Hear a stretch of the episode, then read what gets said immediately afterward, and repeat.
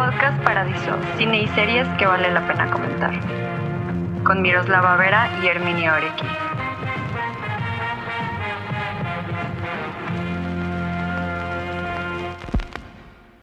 Bienvenidos a todos a otro episodio de su podcast de cine favorito, Podcast Paradiso. Mi nombre es Miroslava y estoy aquí con Herminio Orequi. ¿Cómo estás, Herminio? Hola, eh, bastante bien. Como te lo decía hace ratito antes de empezar a grabar, he tenido bastantes cosas que hacer y he estado sintiendo como que no hago nada porque son muchas cosas y ninguna sale todavía. Entonces, eh, eh, no, no puedo evitar sentir esa sensación de que no estoy haciendo nada, pero eventualmente saldrá todo, eventualmente voy a terminar todo lo que tengo y la verdad es que son varias cosas y me emociona mucho ya poder anunciar qué es, anunciar todo lo que estoy haciendo y terminar todo lo que estoy haciendo para poderlo compartir y que lo vean y esperando que les guste como siempre, pero em, justo ahorita es el proceso, es un proceso largo y también un proceso un poco de transición entre muchas cosas, pero pues bien entre todo lo que tengo que hacer, he estado bien. ¿Y tú cómo has estado? Yo bien, muchas gracias. También con muchísimas cosas que hacer. Ahora sí que creo que el tema del podcast se nos ha adelantado un poco eh, con, con los directores que tenemos que ver y con las cosas que tenemos que hablar, pero muy contenta. Creo que todo está saliendo muy bien. Y pues nada, yo también estoy muy emocionada de tus futuros proyectos porque el siguiente se ve que va a estar bomba. Amigos, yo que he estado al tanto de todas las travesuras de Herminio, este, yo que he estado al tanto de sus travesurillas, les puedo decir que lo que se viene va a estar bueno. Así sí, sí, sí, va a estar, va a estar muy, muy, muy interesante. Entonces, ojalá les guste. Eso espero que les guste. Por supuesto que sí, nos va a encantar porque el último video que yo siempre estoy mencionando, el de Arrival, wow, o sea, yo no podía dejar de llorar. Entonces, aparte, el, que viene también es de un tema muy especial para mí en general. Entonces, este, estoy muy emocionada, o sea, es, es algo que me encanta, es una película que me encanta. Entonces, eh, ya quiero ver, ya quiero ver qué vas a hacer, con qué nos vas a salir ahora. Sí, sí, sí, aparte es que justo lo que he estado pensando es como expandir un poco, ir un poco más allá de los videos, pero todavía no les quiero decir qué es, pero em, digamos que... bueno, no, mejor no les digo, porque si lo digo te ya terminaré diciendo todo, pero eh, sí, viene un video muy interesante y ya verán qué es, esperemos que, que les guste. Y em, bueno, hoy vamos a hablar de una película, bueno, como ya lo habrán visto en el título y como ya lo anunciamos en, redes, vamos a hablar de 500 Days of Summer o 500 días con ella, me parece que se llama en español. Es una película de 2009 dirigida por Mark Webb.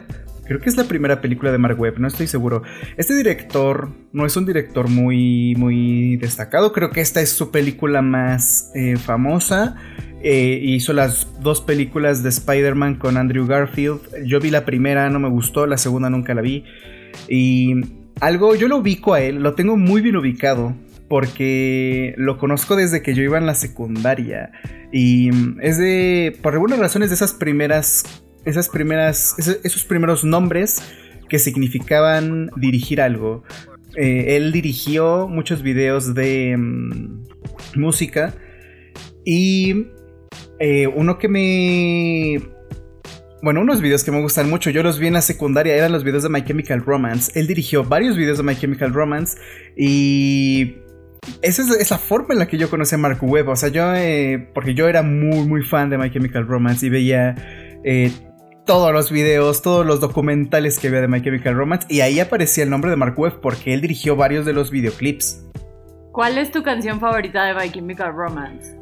Pues mira, con la que los conocí y no estoy seguro de si ese video porque estuve investigando y ese video no no no sé quién lo dirigió, pero según yo fue Mark Webb, el video de I'm Not Okay. Esa es mi canción favorita porque yo yo conocí a My Chemical Romance eh, con I'm Not Okay y mm, me, acuerdo muy bien que estaba viendo MTV y apareció ese video me y me pareció muy... O sea, me parece muy peculiar el estilo de la banda y pues yo es tendría... que era muy melodramático para esas épocas, ¿no? O sea, yo también me acuerdo que conocí a My Chemical Romance con Elena y claro. Eh, ya también lo dirigió él ese video.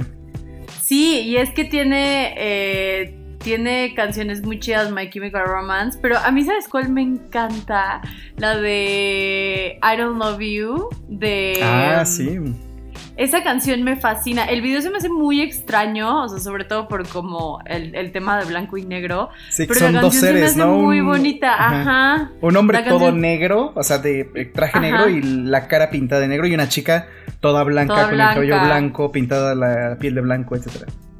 Sí, eh, me gusta mucho My Chemical Romance, pero fíjate que yo no tenía idea que era el director de los videos.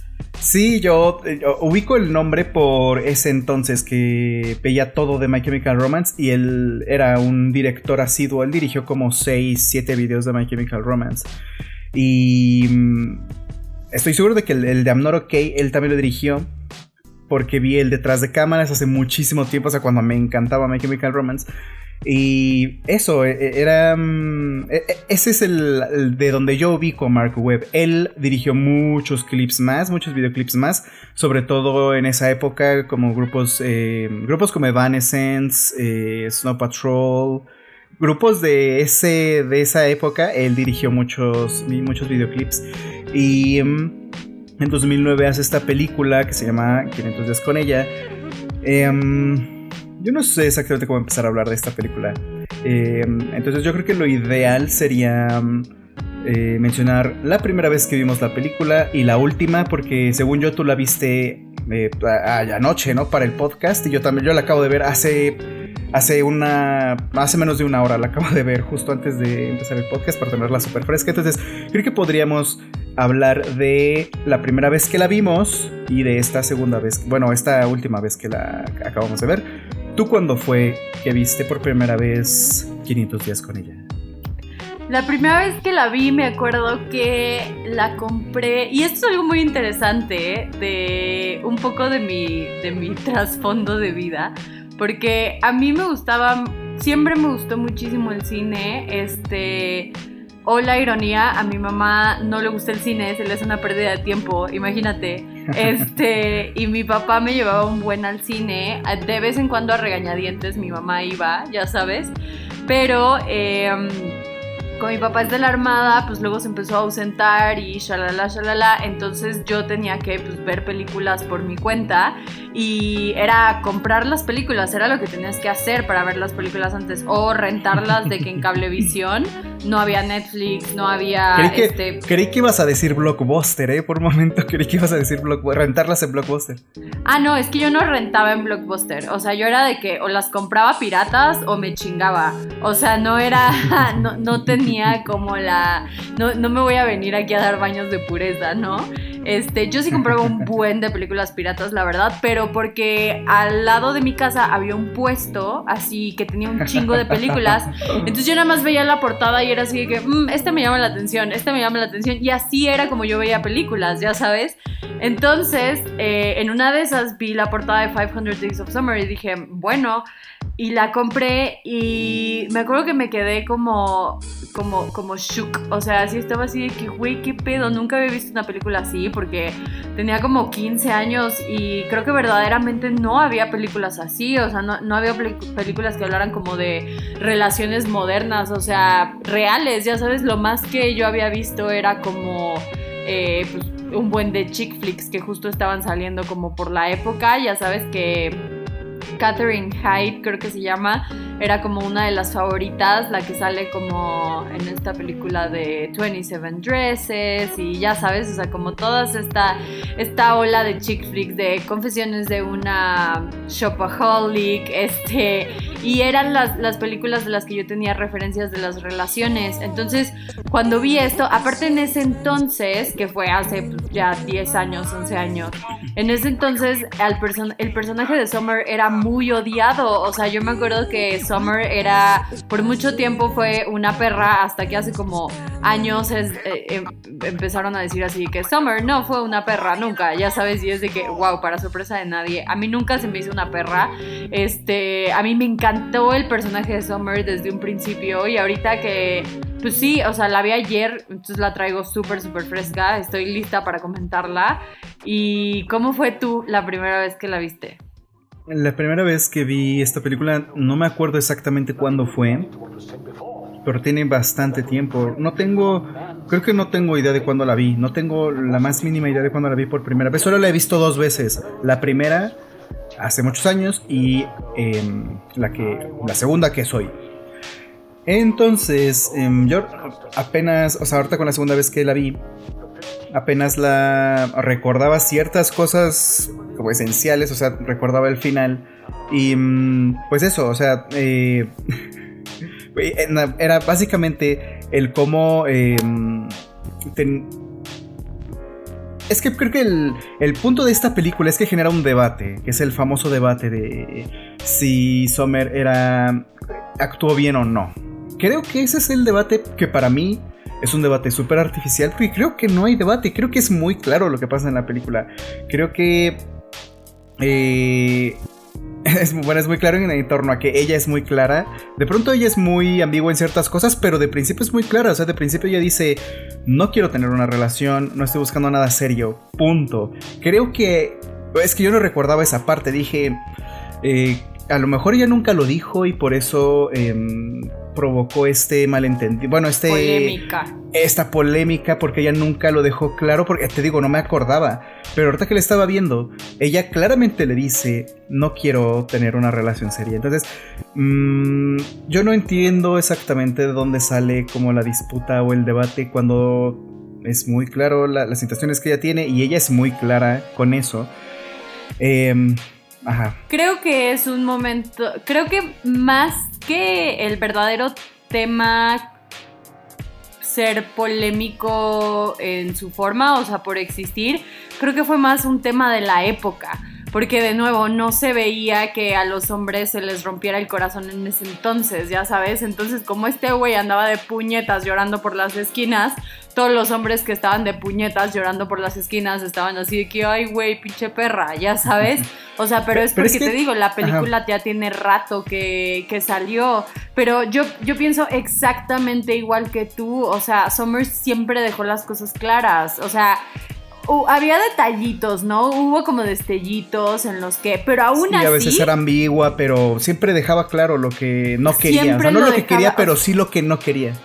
Exactamente, o sea, porque, mira, la historia comienza, o sea, con el día uno y cómo se con esto es algo que me gusta de la historia, ¿no? Cómo va contando este a través de flashbacks y de los días y de e, eso esa dinámica me parece padre porque sí es mucho como como cuando terminas una relación que te acuerdas de ciertas cosas en específico y nosotros no tenemos como un conteo de qué día fue, pero me parece muy padre esta dinámica en 500 Days of Summer de cómo lo pintan, porque de repente si estás así de que, güey, acabas de cortar, no sé, pasaron dos semanas, lo que sea, y te acuerdas del día tal. ¿no? Y pues no sabes cuántos días en total tienes con una persona y por eso también el nombre y todo lo que involucra la película a mí se me hace pues o sea, bonito de cierta forma, porque te digo, fue la primer película como en tener este contexto, en ser así de famosa, ya sabes, o sea, porque, no sé, 500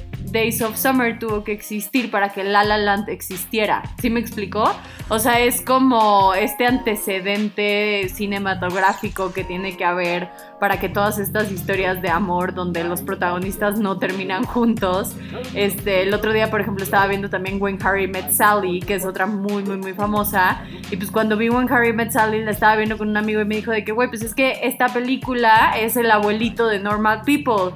Y es como, güey, sí, ya sabes, o sea, como que todas estas películas tuvieron que existir para abrir paso a este nuevo contenido, ¿no? ¿O cómo lo ves?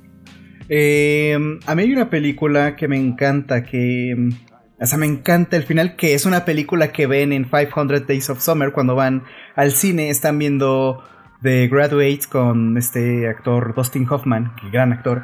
Em, y es el final, a mí me encanta eh, no, no quisiera decirles de qué se trata. Bueno, digamos que The Graduate. Podríamos hablar de ella.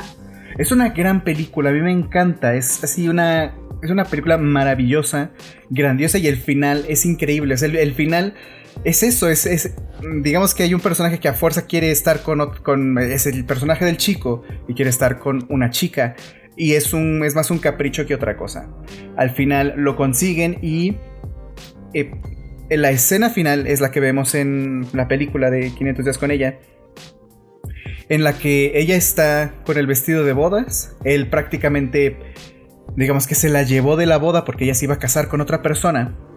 Y mm, así acaba la película con esa canción que se llama. Bueno, la canción no me acuerdo cómo se llama, pero dice Hello Darkness, my old friend. Y empieza a sonar esa canción y ellos, es el plano fijo de ellos dos, eh, escapando de esta boda, metiéndose a un autobús.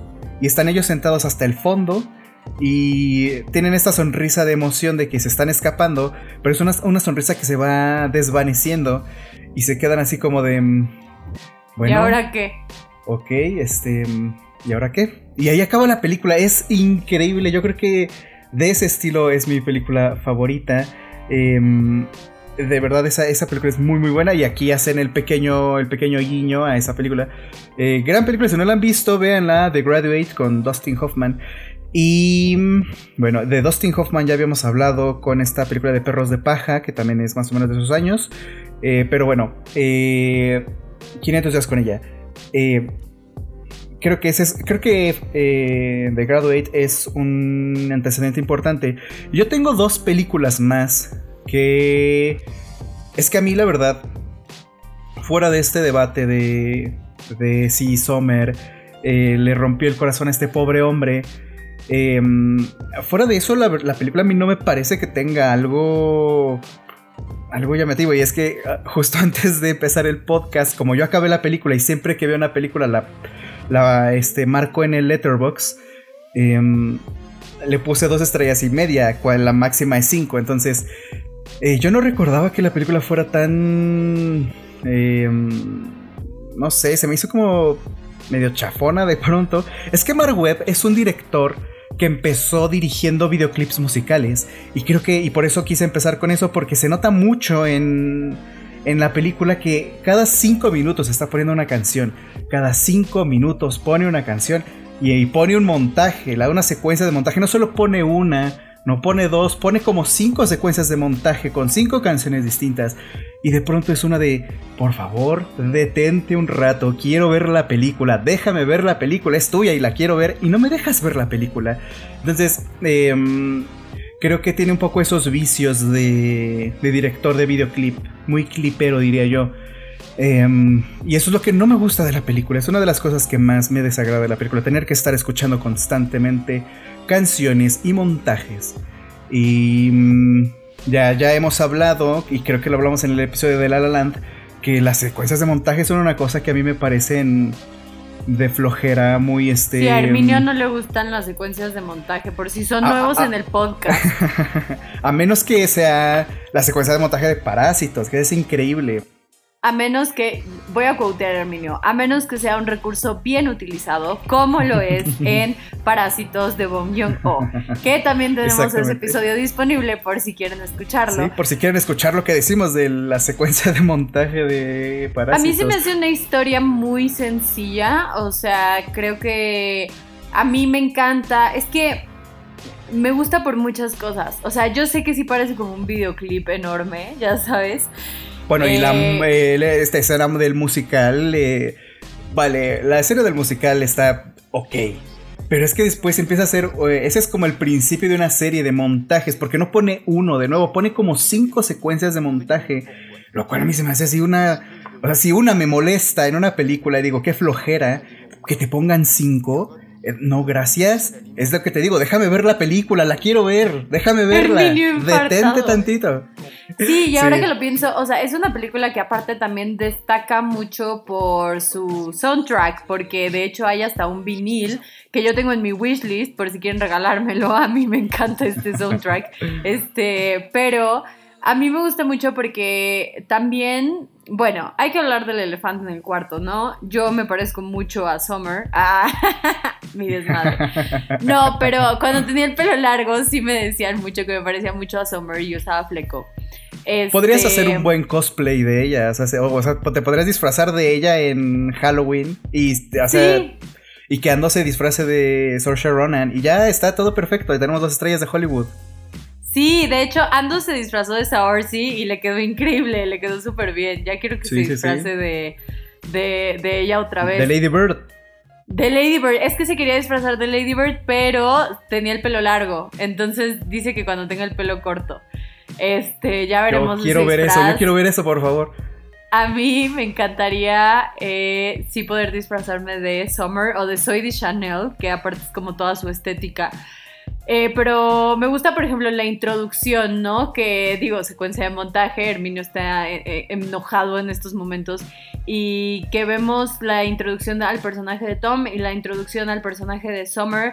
Algo que a mí me parece destacable de esta parte es que te explican cómo Tom creció con esta, esta visión del amor inequívoca y hasta dicen como de una mala lectura a la película El graduado entonces, o sea, es como su interpretación del amor. Y Summer creció con este tema de que sus papás se divorciaron y como que ella no creía en el amor. Entonces, cuando ellos dos se conocen tenemos a un güey que es una persona que cree demasiado en el amor romántico, o sea, que pone todas sus expectativas en que una sola persona lo va a hacer feliz en la vida. Y luego conocemos a Summer, que es una cínica que dice, ¿sabes qué? El amor no existe. O sea, e, el amor no existe y yo lo he visto porque mis papás se divorciaron, todos los papás se divorcian, este, bueno, todos los adultos se divorcian y no creo que sea algo que, sea real.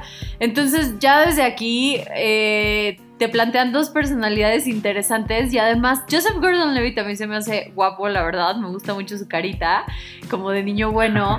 Y Summer es como esta, ¿cómo se llaman este tipo de chicas? Las Pixie Dream Girls. Dream Pixie Girl, ajá. Dream Pixie Girl, o no sé cómo se diga, y es súper así, ¿no? De que el flequito y que le gusta Belle and Sebastian y que todo esto de y los Smiths, Los Smiths, exacto. Ah, que aparte, esto se me hace. A, a mí me cayó muy gordo porque cuando yo tenía 15 años, bueno, para las personas que me siguen en mis redes sociales saben que la música es mi segundo amor, casi emparejado con el cine, o sea, sí es algo a lo que le tengo mucho, mucho, eh, mucha pasión y devoción también, o sea, yo intento escuchar un álbum diferente al día, de que quiero conocer tantos géneros y tantas cosas, este, pero bueno, ahí yo empecé a descubrir a los Smiths justamente, entonces cuando salió 500 Days of Summer fue de que, ¡osh! ya se van a hacer súper populares y me emputé, ya sabes. Pero este, yo en única y diferente en esos momentos. Pero eh, entonces tenemos al personaje de Summer que está súper bonita y obviamente los quieres ver juntos, güey, porque aparte eh, hay una escena, adelantándome muchísimo, pero hay una escena donde Tom como que así pierde la cabeza y es de que, güey, es que nada de esto es real, ni las tarjetas son reales, ni lo que vemos es real y todo lo que nos inyectan es como esta idea de amor que no existe. Claro, cuando Tom explota de esa manera, se refiere al amor romántico, ¿no? A esta idealización del amor romántico y de cómo muchas veces estamos más enamorados del concepto o de la idea que tenemos del amor de lo que verdaderamente es el amor porque eh, Tom pues obviamente espera que esta morra se quede con él y se casen y sean felices para siempre, pero la realidad es que las relaciones humanas no son así y también lo, lo discutimos en el episodio de La La Land, esto es algo que también ya, y en Normal People, al parecer nos encanta este tipo de dinámicas en este podcast. pues yo creo que sí, o sea, es decir esa, hay, esa concepción del romance y el amor, pero también, o sea, al, final Summer se casa, o sea, tampoco es como que ella no cree, o sea, que ella no siente nada o que no cree en el amor. es que vamos a eso. Yo lo que creo es que Summer, o sea, se muestra así de cínica al principio. ¿Por qué? Porque nunca lo ha experimentado. Summer nunca ha estado enamorada. O sea, y, sé porque la vi ayer, ya sabes. Entonces, o sea, lo que pasa es que cuando se conocen y luego van al bar y tienen la oportunidad de hablar, es cuando Tom le dice de que, güey, pues es, es, el amor, ya sabes, no es Santa Claus. Y Summer así le dice como de, pues entonces, ¿de qué me estoy perdiendo? Ya sabes, o sea, porque hasta ahí te das cuenta que ella tampoco se ha enamorado. O sea, ella nunca ha estado enamorada de nadie y cuando empiezan a tener estos encuentros y que todo es como súper divertido y súper casual, eh, desde ahí es la primera escena en IKEA donde los vemos en la cama y Summer le dice de que, oye, ¿sabes qué? No quiero nada serio. Y este voy así como de, sí, está bien, o sea, hay que mantenerlo casual, no sé qué, shalala. También algo que me da mucha risa es como cómo se referían a las mujeres todavía en el 2009. O sea, por ejemplo, los amigos que le dan consejos, este, hay una parte donde le dice... Te dijo, te dijo hi en vez de hello, porque sí sabes que eso significa que es lesbiana. ¿no? o, sea, esa clase de cosas como de, güey, por. O sea. Yo no, yo no entiendo si eso es. O sea, ese tipo de comentarios. Es que yo no sé de qué. Es decir, eh, esta película la escribieron dos hombres. No recuerdo sus nombres y realmente no han hecho nada. Lo más destacado es esto. Em, yo no sé hasta qué punto, por ejemplo, ese tipo de cosas realmente las están diciendo como para ridiculizar que el, o sea, para ridiculizar el personaje o porque de verdad el personaje piensa así y porque es chistoso decirlo y para el guion es gracioso. Y es que esos personajes, esos dos personajes que comentan ese tipo de cosas, son como el comic relief de la película. Entonces em, yo me pregunto, ¿los estás poniendo como un chiste? Entonces te estás burlando porque tú piensas igual. Em, no, sé exactamente, siento que la película un poco tira hacia el personaje de Tom, que, o sea, como que trata, y que por eso a lo mejor también es muy permisiva, bueno, sí permisiva, digamos, y la gente puede, no que malentienda, pero sí puede, o sea, la película hasta cierto punto te orilla a que a que estés del lado de Tom, porque él es el protagonista. Yo no sé por qué la protagonista no es Summer. Eso estaría mucho más inter. Creo que sería una muchísimo mejor película si ella fuera la protagonista, porque veremos todo desde una perspectiva que no conocemos, porque el típico, el típico personaje que se va a enamorar y le van a romper el corazón, lo hemos visto mil veces. ¿Por qué no ver al personaje que no se va a enamorar y que, no, y que tiene una concepción del amor muy distinta. Eso creo que estaría más interesante que ver a este tipo que es el protagonista y que la película te empuja a que simpatices con él, porque así son las historias. Las historias tienen un protagonista y el punto de la historia es que tú te identifiques con ese, con ese protagonista, que es lo que están haciendo aquí. Entonces, yo creo que también por eso la película me parece un poco desagradable, porque empuja un poco esa ideología y a lo que voy es que hace ratito decía que hay dos películas más que quiero mencionar. Una es Her de Spike Jones y la otra es Don John, que no sé si esa ya la viste, es una película escrita, dirigida y protagonizada precisamente por Joseph Gordon-Levitt, que mm, yo creo que esa película, o sea, Don John, yo creo que es mil veces mejor que 500 días con ella, pero no es tan pop. Ahorita podemos hablar de, bueno, puedo hablar tantito de Don John, pero regresando a, a 500 días con ella, por eso no me, por eso no me termina de encantar, y, yo viéndola ahorita digo, bueno, exactamente, ¿qué es lo que nos quiere decir la película? Eh, de, ¿De qué lado tenemos que estar? Del lado del protagonista, pero el protagonista lo tratan como una víctima y es una y es una víctima súper tóxica. Es este personaje súper tóxico, súper posesivo, súper obsesivo y que quiere que se haga lo que él quiere. Porque quiere que todo cumpla sus propias expectativas. Y es. Mm, no sé, yo creo que la película te alienta a pensar como él. Em, yo hace muchos años cuando la vi. Em, recuerdo tontamente haberme identificado con él y haber dicho, maldita Sommer, ¿por qué le hiciste eso a este pobre hombre? Pero ahora que la vuelvo a ver, eh, eh, como tenía ese pensamiento en la cabeza, dije, a lo mejor es que ella nunca le deja claro nada, o sea, pero ahora la veo, ahora tengo 28 años, soy una persona muy distinta y creo que esa parte es muy importante, el que ella siempre le dice lo que no quiere. Es difícil entenderla porque nunca te dice lo que sí quiere, nunca te dice qué es lo que sí quiere, pero sí te deja muy claro qué es lo que no quiere y siempre pinta esa barrera eh, constantemente, aunque siguen habiendo acercamientos, nunca deja de dibujar esa línea que puede ser un acto violento, el dibujar una línea y decir de aquí no vas a pasar, pero eh, él, él constantemente cree que está atravesando esa línea, por alguna razón en su cabeza él cree que está avanzando. Y el final de la película es como, o sea, es que el final se me hace lo más, lo más terrible, lo más tóxico, porque siento que la historia se va a repetir, o sea que... Y es que así el, montaje de la película te lo vuelve a poner, te vuelve a poner el día 1, después del día 500 te pone el día 1 con la chica que ahora se llama distinto. Eh, y es como de, o sea, me está diciendo que este hombre va a volver a repetir la historia, la, la misma película con el montaje te hace pensar que se va a repetir la historia y que él no aprendió nada. Es que está fatal porque aparte hay como, hay una hay un narrador, o sea, tenemos a, al narrador de la una voz en off que aparte, eh, perdón que te interrumpa, pero la voz en off, ya he dicho en otros episodios del podcast, es terrible la voz en off, es terrible una voz en off que te esté explicando las cosas. Eh, y al principio sirve como un recurso narrativo de nuevo muy flojo, muy perezoso, y te dice, este personaje le pasó esto durante su infancia y creció así, y creció así. Y mm, Don John, voy a pasar a Don John, que es la película de Joseph Gordon-Levitt. Eh, Don John es la esto en la historia de... Es muy parecida a esta película, es muy parecida en muchas cosas, pero yo creo que es mucho mejor. Tampoco es que sea una maravilla, pero es mucho mejor que esta. Y Don John trata sobre John, Don John, un Don Juan, un tipo galán que se la pasa conquistando mujeres. Y él tiene una visión del, del sexo, o sea, y eso me, me gusta más que no es solo una visión del amor, sino del sexo, porque las películas luego no se tratan de sexo, se tratan del amor. Aquí esta película gira en torno al sexo y, él cómo vive la sexualidad a partir de la pornografía. Entonces él cree que el sexo debe verse como en la pornografía y está obsesionado con eso.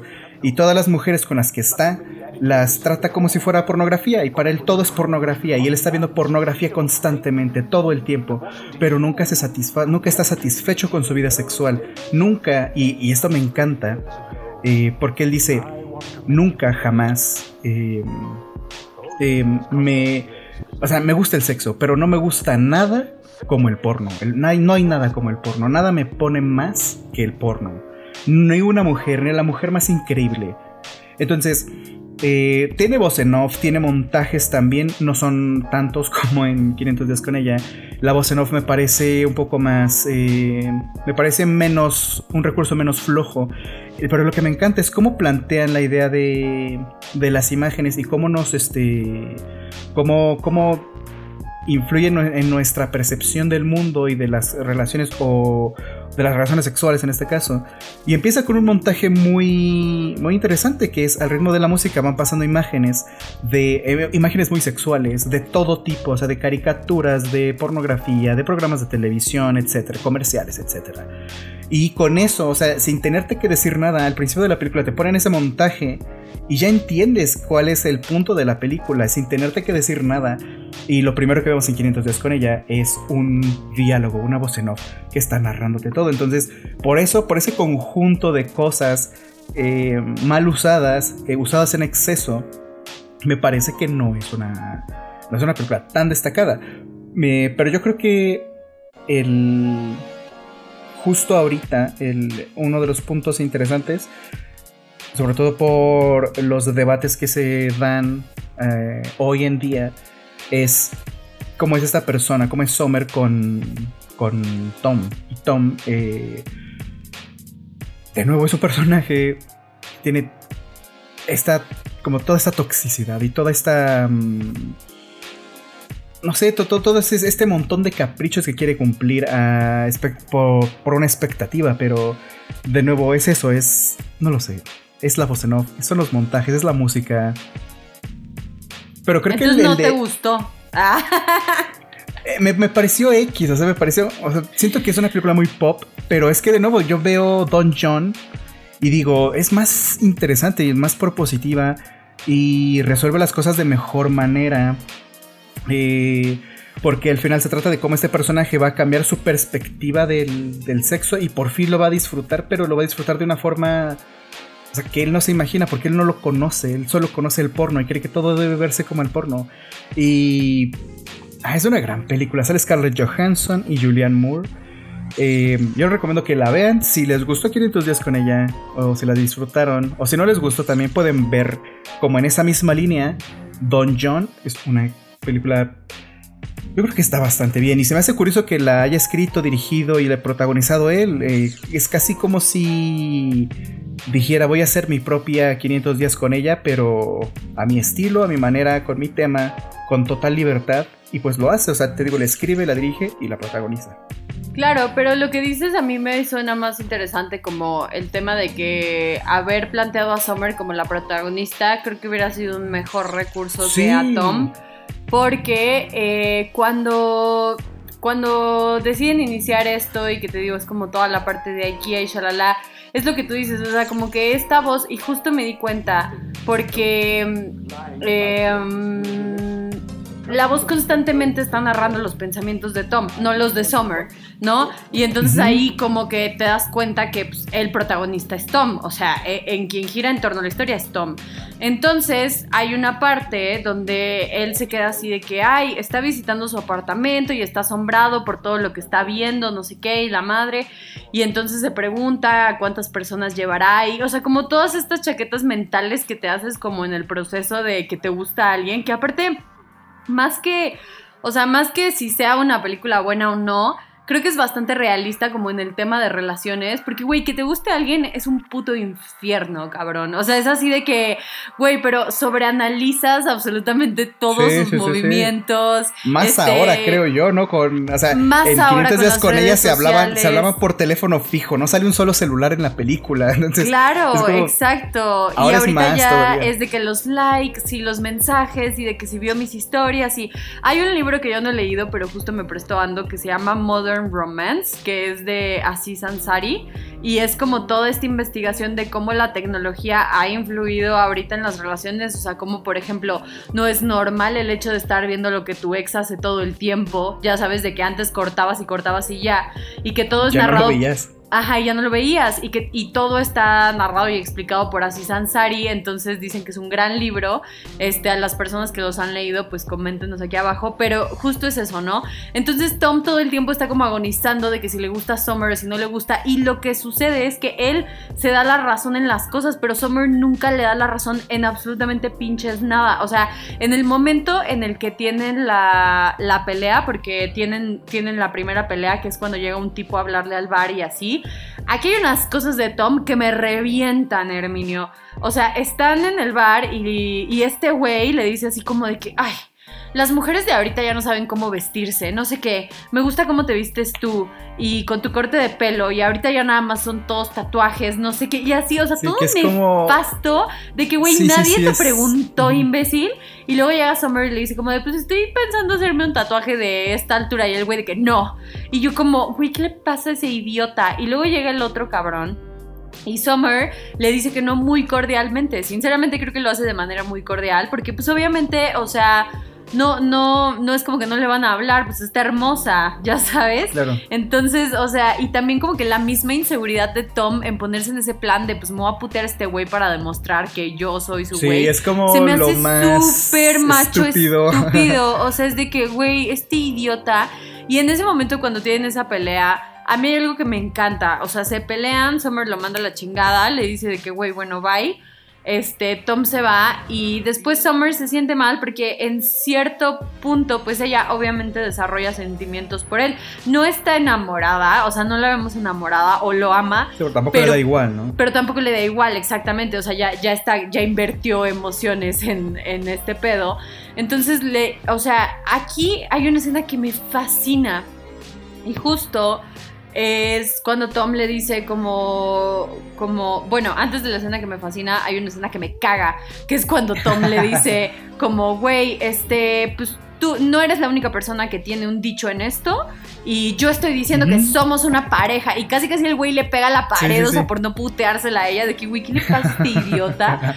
y luego se va y entonces él le dice como de, güey, pues ya sé, o sea, le dice, está bien que no le quieras poner etiquetas, pero simplemente no me quiero levantar y que un día te sientas diferente. Y lo que dice Summer, puta, es valiosísimo. Él le dice, güey, es que yo no te puedo asegurar eso. Nadie puede asegurarte eso. Nadie te puede asegurar el hecho de que un día te vas a levantar y te vas a sentir diferente. Nadie, o sea, absolutamente nadie. Entonces, es lo que dices, o sea, él tiene como esta idea en la cabeza de amor romántico en el que él está hiperromantizando cualquier cosa que hace Summer, cuando Summer solamente lo está haciendo como de, ah, ok, pues estoy pasando el tiempo con este güey, este, nos estamos dando, ya eso sabes. A mí no se me hace a mí no se me hace amor romántico, a mí eso, se me hace algo súper tóxico del... Sí, es hasta mm. toxicón lo que, o sea, raya lo tóxico lo que hace Tom. Es que es, ajá, es muy raro el, Digo, y debo admitir yo que he estado en esa situación, en la situación de Tom, o sea, en, la situación de es que quieres a esta persona y quieres a fuerza que sea tu pareja o, o quieres algo muy específico de esa persona. Eh, y es más, se convierte en un capricho que es en, de verdad quieres a la persona o es solo un capricho que tú tienes. Entonces, él sí tiene esta concepción de conquistador, ¿no? De, ah, bueno, este ahora va a ser mi pareja y quiero que sea mi pareja. Y necesita ser mi pareja porque ese es el curso natural de las cosas. Y mm, no sé tú cómo sea, creo que estaría padre mencionar nuestra, como esa experiencia, esas experiencias que hemos tenido parecidas Em, parecidas a esta. A mí, en lo particular, eh, es lo que te digo, eh, me, ha tocado, pero hace mucho tiempo y bueno, bueno, no tampoco hace tanto tiempo, pero me ha pasado eso de, me llegó a pasar más bien, eso de, mm, de, de, a fuerza querer, querer estar con la otra persona. Y, y, tienes que entender eventualmente que no es así, que, que no va a ser así siempre y que no lo sé, es un, es un tema complicado, pero eh, yo creo que por un lado es importante sí que mm, se dejen claro las cosas, como en el caso de Sommer que dice, yo no quiero esto, no quiero una relación, entonces tenlo bien claro. Pero también creo, o sea, en este caso está perfecto, pero en otros casos creo que sí es importante dejar claro que, son, que son, ¿sabes? O sea, yo sí creo que es importante que de pronto eh, puedas decir, vale, esta es mi pareja o esta es mi lo que sea, pero creo que sí es importante decir qué es, porque luego aparte de, eso genera muchos malentendidos y, y más ahora, es que no lo sé, ahora, ahora con el Internet como que todo tiene que ser... Em, demostrar, todas las demostraciones de amor tienen que ser por internet.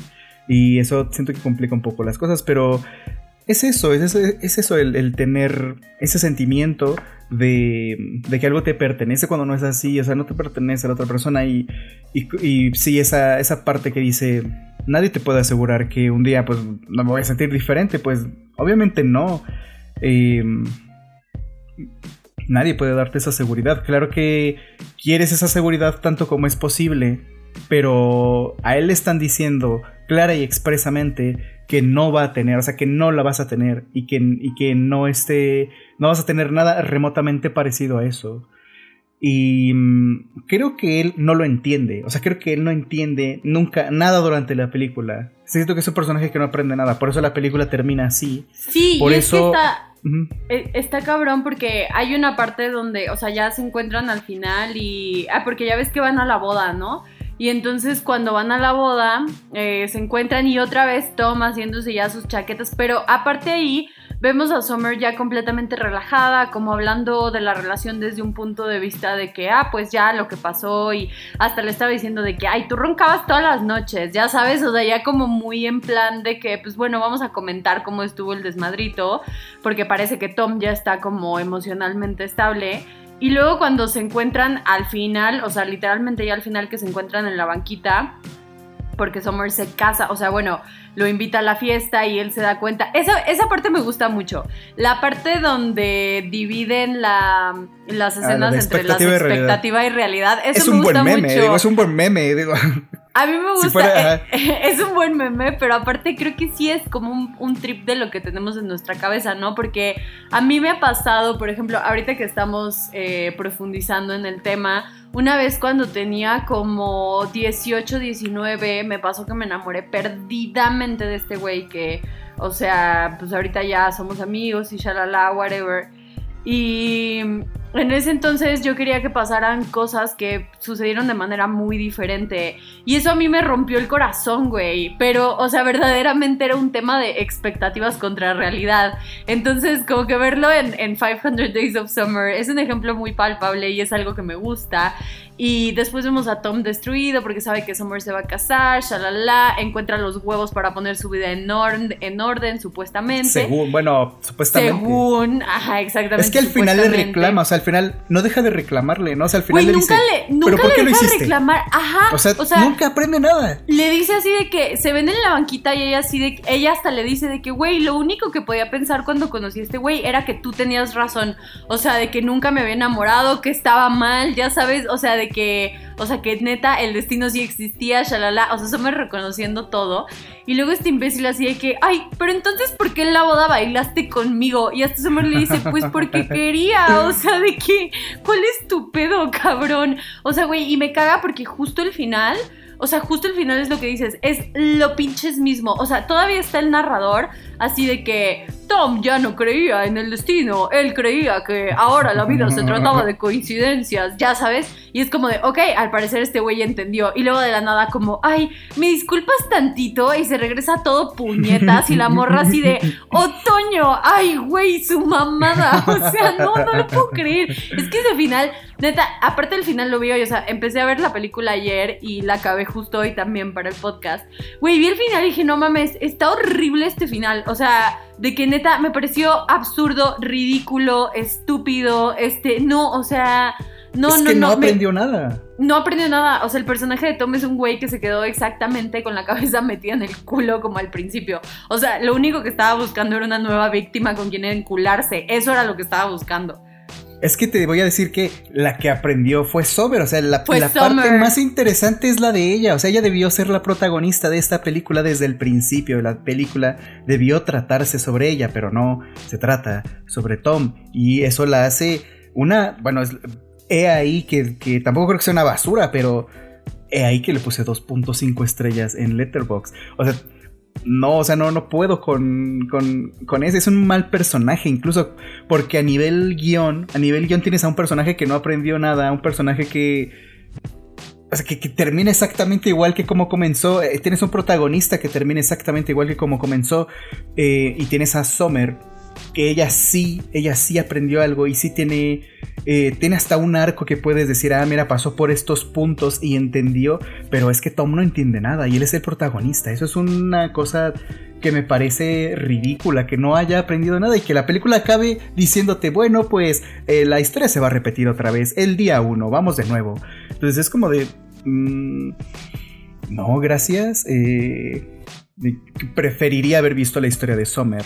Eh, sí, claro. A mí también me hubiera encantado más ver la, la, historia de Summer. Sin duda creo que es una buena película para ponérsela como al güey tóxico que no puede cambiar sus conductas, ya sabes, sin el final. O sea, por ejemplo, a mí me ha pasado de que con exes que siguen en este pedo de que me buscan y yo estoy en plan summer de espero que esto signifique que estás listo para ser amigos, ya sabes, porque hay una parte donde le dice eso. Sí, sí, sí, sí, sí. Entonces a mí sí me ha pasado que exes me buscan y es de que, güey, pues, o sea, nos vemos, pero ya sabes, de que catch up de la vida y así. Y al final, o sea, siempre intentan algo más y es como muy desesperante. Es de que, güey, ya, o sea, no mames, ya, cabrón, de que ya llora. O sea, no sé qué pedo, qué es lo que tengas que hacer, pero aprende, güey. O sea, e, evoluciona, saca algo de esto. Y cuando neta siguen igual, es algo muy frustrante. O sea, ni siquiera por el personaje de Tom, sino como persona. O sea, el hecho de quedarte estancado como en este pedo de que todo tiene que ser como tu cerebro lo pinta, es algo muy desgastante y te vas a terminar decepcionando muchísimo de la vida. O sea, porque nada va a cumplir tus expectativas, nada te va a tener verdaderamente feliz nunca. O sea, es. Sí, sí, sí, ni siquiera el trabajo, ¿no? Ni siquiera el trabajo. Por mucho que entres al otro trabajo, según aunque tengas traje y te hayas peinado bien, este, por mucho que hagas eso, todo sigue igual y para ti todo va a ser igual y va, va a repetirse todo. Entonces de nuevo es eso, es un personaje que no aprende nada, es un mal protagonista, no solo por la ideología que empuja, sino por a nivel guion, a, nivel muy estructural, a nivel guion es un personaje aburrido, es X. Y, y aparte tiene esta mentalidad súper tóxica que es este... que creo que de pronto crecimos, eh, sobre todo creo yo los hombres, te crían con esa idea, ¿no? De de la conquista, de, de tener que imponer, de tener que ser eh, superior, entre comillas. Eh, y todo eso te va amoldando a que tienes que, a que terminas pensando, no, es que esto tiene que ser para mí, tiene que ser para mí porque yo lo digo y porque como es mi conquista, pues yo lo tengo que poder. Em, entonces, eh, siento que igual la película empuja un poco ese, esa ideología y, por eso no me gusta que empuje esa ideología porque está mal, evidentemente. Y no puedes esperar a que una persona sienta lo mismo que tú sientes por ella. Y al final creo que Eh, sí es difícil, tampoco estoy diciendo que no va a doler nunca nada y que no hay que sentir nada, pero creo que es importante quedarse con esos buenos momentos. O sea, ellos tuvieron unos momentos muy bonitos y, o sea, de verdad creo que son momentos muy bonitos y muy, este, que tienen mucho valor.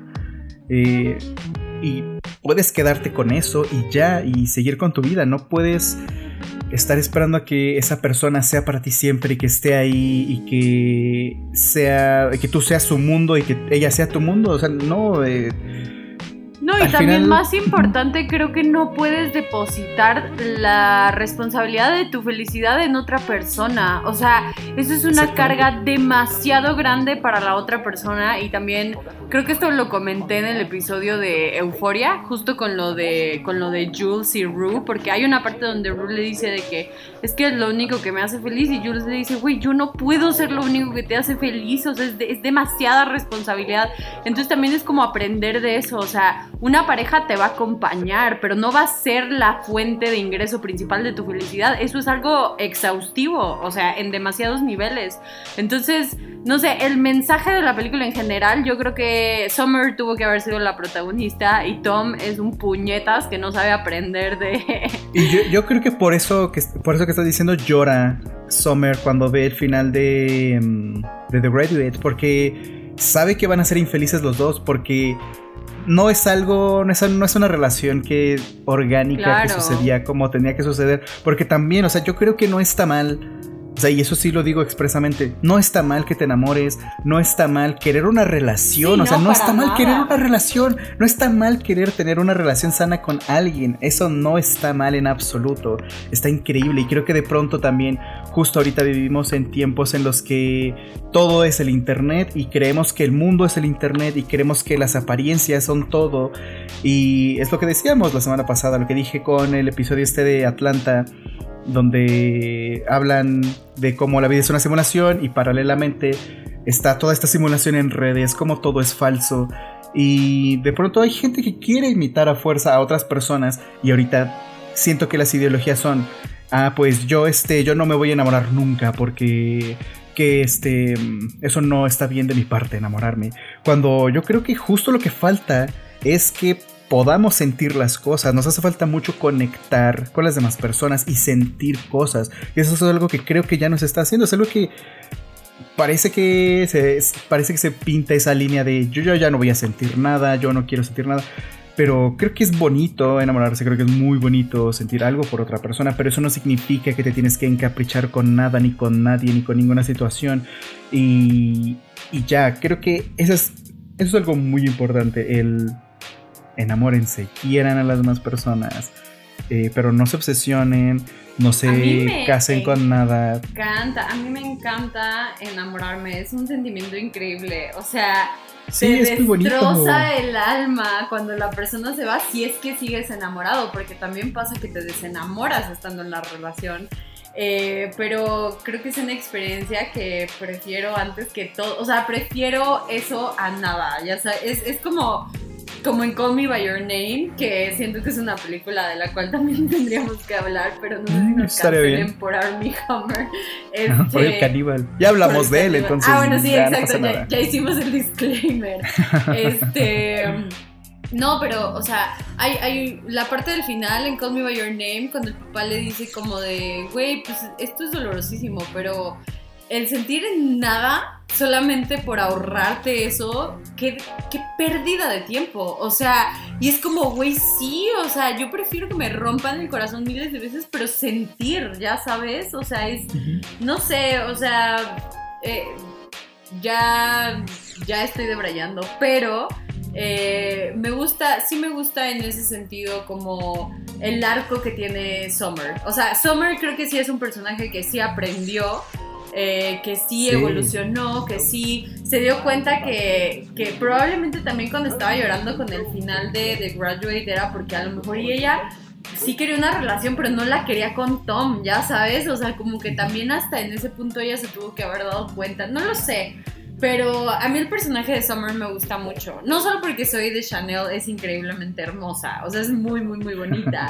y es como un sueño en, todo, en toda esa película. O sea, como que justo la paleta de colores es como súper azulada y de que siempre trae unos tonitos bien bonitos y como pastelitos. Y se ve preciosa. Soy de Chanel en esa película. Se ve muy bonita. Me encanta. Sí, sí, sí, sí, sí. Se ve, es muy bonita esa mujer. Eh, pero de nuevo es eso, el ella tiene todos los puntos que debería tener un protagonista. Ella es la que aprende, ella es la que se sale del trabajo y hace cosas más interesantes. Ella, ella debió ser la protagonista de esta historia, pero pues eh, no lo es, eh, lamentablemente. Pero yo creo que ahí es importante notar eh, cómo son, cómo se comportan los personajes en una historia, cómo funciona un protagonista y cómo tienes esta figura de Summer que debió ser la protagonista de la historia. Yo creo que es bueno observar esas cosas para que se den cuenta de cómo es una historia, cómo qué te trata de decir una historia, cómo sería una historia mejor, cómo podrías dejar un mensaje más claro si o, puedes darte cuenta de cuál es el mensaje del, director, de los, guionistas, ¿no? A lo mejor los guionistas estaban de acuerdo con Tom.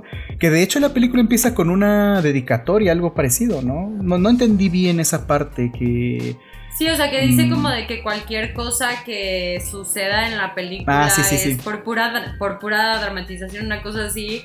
Pero dice así de, excepto para ti, Jennifer, perra, una cosa así. o sea, eso es como de... O sea, eso lo escribió, o sea, lo escribió Tom. O sea, ese, eh, yo creo que eso, eso, a mí se me hace súper... O sea, a mí me parece eso terrible esa frase. Es como de, o sea, tú estás de acuerdo con Tom, ok, es lo que estás diciendo, estás de acuerdo con Tom y entiendo todo perfecto. Entiendo toda la película, entiendo por qué la hiciste. Eso es a lo que voy, cuestión de perspectivas. O sea, es, las personas que hicieron esta película están de acuerdo con Tom. Entonces, por eso Tom es protagonista. Entonces, por eso, de nuevo, la película no me parece la gran cosa, tristemente. Pero mm, la historia de Summer es interesante. De nuevo, cuestión de perspectivas. En, en, en Inglorious Bastards tenemos la historia de Shoshana y vemos eh, vemos el acoso, vemos cómo este tipo, eh, Frederick Soler, creo que se llama, la está acosando constantemente. Y como ella es la protagonista de esa trama, de esa subtrama, pues sabes que es molesto que te estén molestando porque estás viendo las acciones de ellas, ves que ella está haciendo su vida normal y llega un imbécil a molestar. Y tú entiendes y dices, ah, ok, ya entiendo que yo, que yo he hecho eso y que es estúpido y que no tengo que estar molestando a las personas. Y que cuando te dicen que no, es no y entiendes y ya, y sigues con tu vida. Pero aquí, digamos que la perspectiva es la perspectiva de Soler, de Frederick Soler, y cómo él es la víctima. Entonces, mm, yo creo que es un mensaje un poco un poco, un poco tóxico, un poco extraño. Entonces, no lo sé. Pero, eh, de nuevo, no creo que haya debate. Yo creo que ella es muy clara con lo que, con lo que no quiere. Y el, el, que se hace como las Ah, yo creo algo muy bueno que le dice al final. Esto se me estaba olvidando porque hace unos meses lo platiqué con una amiga. Em, que le, que, que me repitió la frase que le dice que le dice Summer a Tom. Le dice porque Tom le pregunta, pero ¿por qué? ¿Por qué así de pronto te vas a casar y eso, no? Y ella le dice, no, pues es que de pronto sentí esa seguridad que no sentía contigo. No, sí, o sea, le dice, le dice, un día me levanté y lo supe.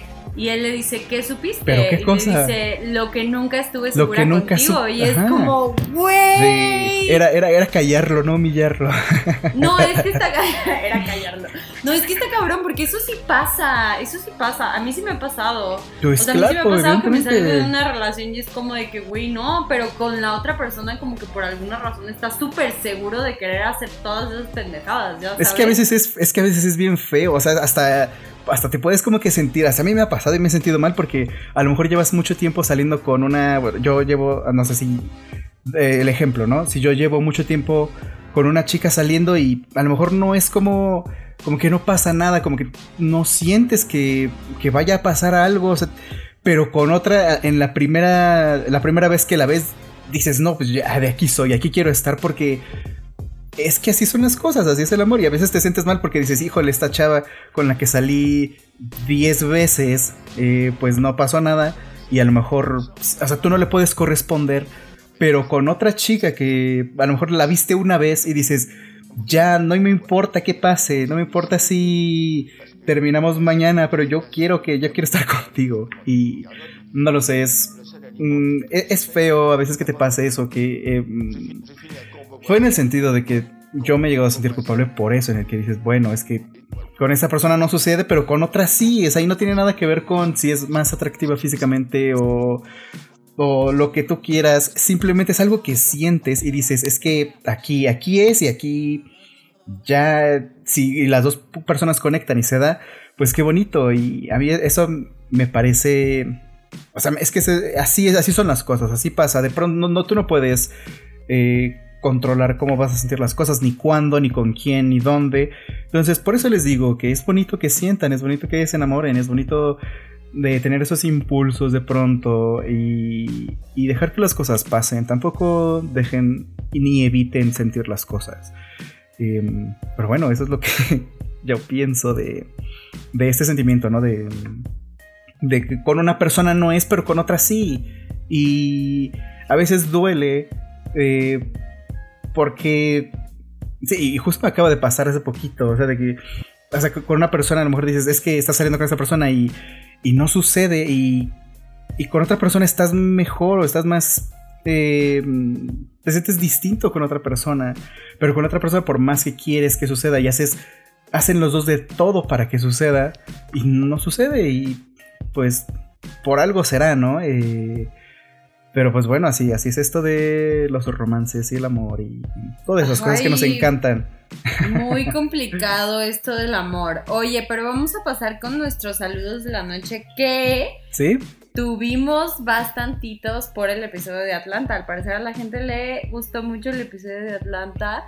Yo quiero empezar con Bert Simpson que nos mandó un pianito y el signito de la barbería. Muchos saludos a Bart Simpson. Pero, pero puesto como una, este, como una persona en una silla de ruedas. Creo que sí. Ah, por el episodio de. Mm, Teddy Perkins. Ajá, ajá, exactamente. Sí, claro. Ok, creativo, creativo. Creativo, creativo, se puso creativo.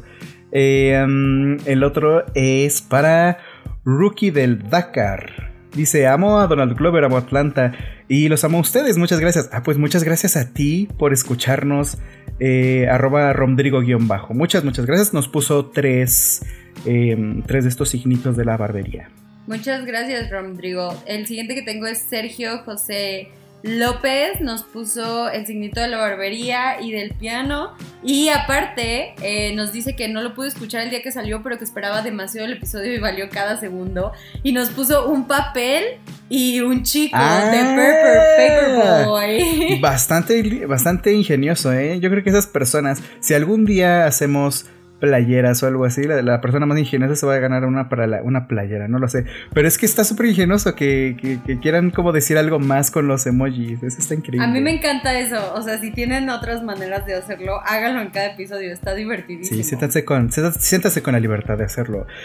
En Instagram, arroba regins.pg, nos dice, acabo de terminar de escuchar el episodio y fangirle horrible cuando dijeron mi nombre. Ah, pues mira, lo vamos a decir otra vez.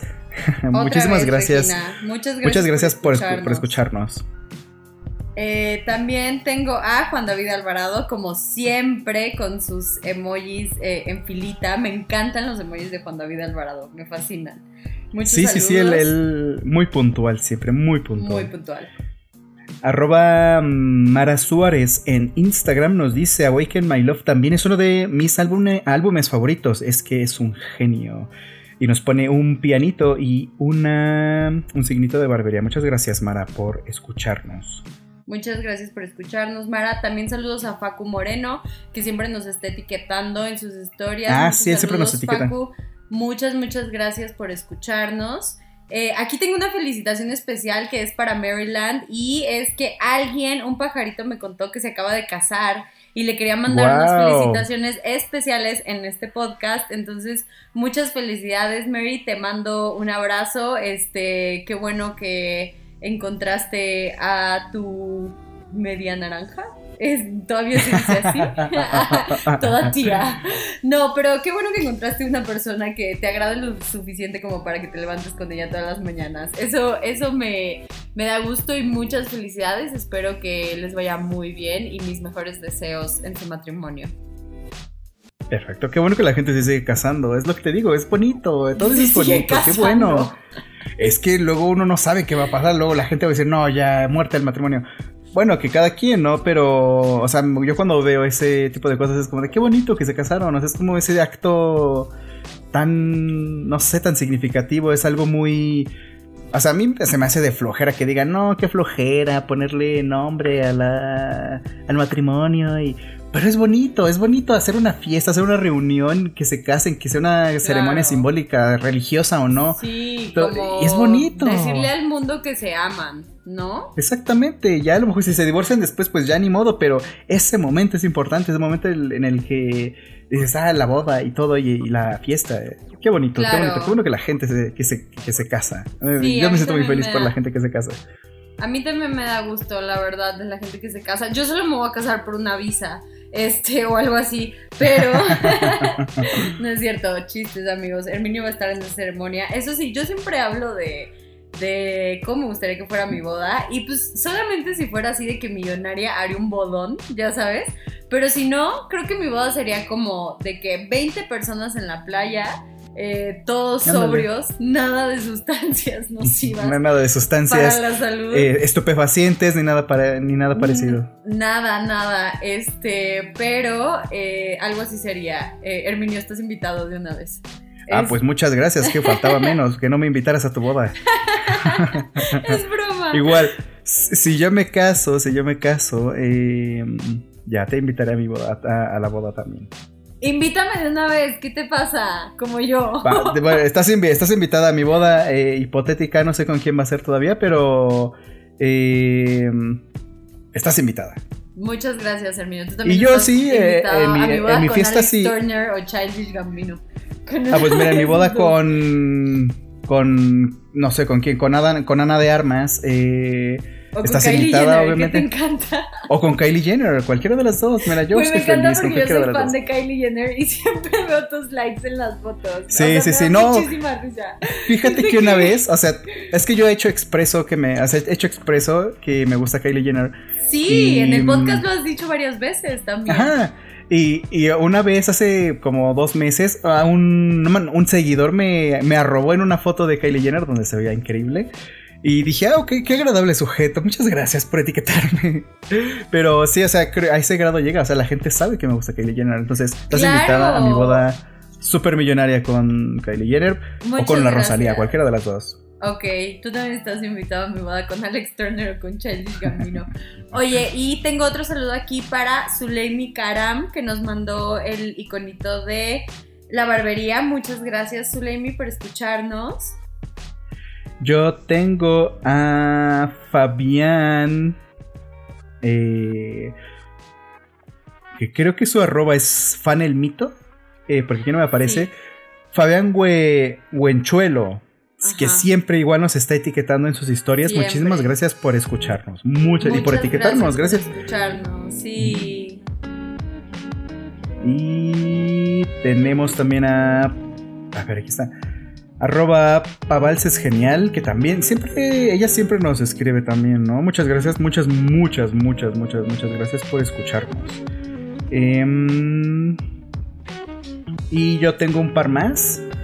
Tengo a arroba Magisauria, que ella me, me escribió y me dijo que le encantó el episodio de... O sea, que le encanta el podcast más bien y que le gustaría que habláramos de Mr. Robot. Entonces, eh, puede que suceda, puede que suceda. Ervino, ¿ya viste Mr. Robot? No, justo esta chica me estaba diciendo que la viera. Es que te vas a morir. O sea, yo apenas la dejé en la tercera temporada, pero es que justo pasó como que corté, ya sabes, y mi ex tenía la cuenta de Amazon, entonces estábamos viendo juntos. Y, este, y me quedé en la temporada 3 y ahorita siento que estoy en ese punto en el que como que todavía no se me olvida la serie, pero ya tampoco me acuerdo de tantas cosas y es un chingo de información. Pero a ti te va a encantar. O sea, Mr. Robot es increíble. A mí me encanta. La verdad, lo poco que llevo es una gran serie. O sea, es una locura lo bien hecha que está. Y yo creo que sí deberíamos de considerarlo, ¿eh? O sea, sí, sí, es entra la eh, de sugerencias. Muchas gracias por escucharnos y por sugerir Próximamente. Próximamente. Tengo aquí también a Dani de la Cruz. Muchos saludos a Dani de la Cruz. Muchas gracias por escucharnos como siempre, Dani. Te mandamos un fuerte abrazo. Muchas, muchas gracias. Y creo que ya es todo, ¿no? ¿O se me pasa alguno? Creo que no. Creo que ahora sí son todos, según tengo Sí, ahora sí son todos. Muchísimas gracias por escucharnos. Recuerden seguirnos en nuestras redes sociales. Y, para el eh, próximo episodio, no hemos dicho el emoji, porque la otra vez se nos olvidó. El emoji para este. El emoji de este episodio va a ser un sol. Pero supongo que les, le pueden dar creatividad a eso, ¿no?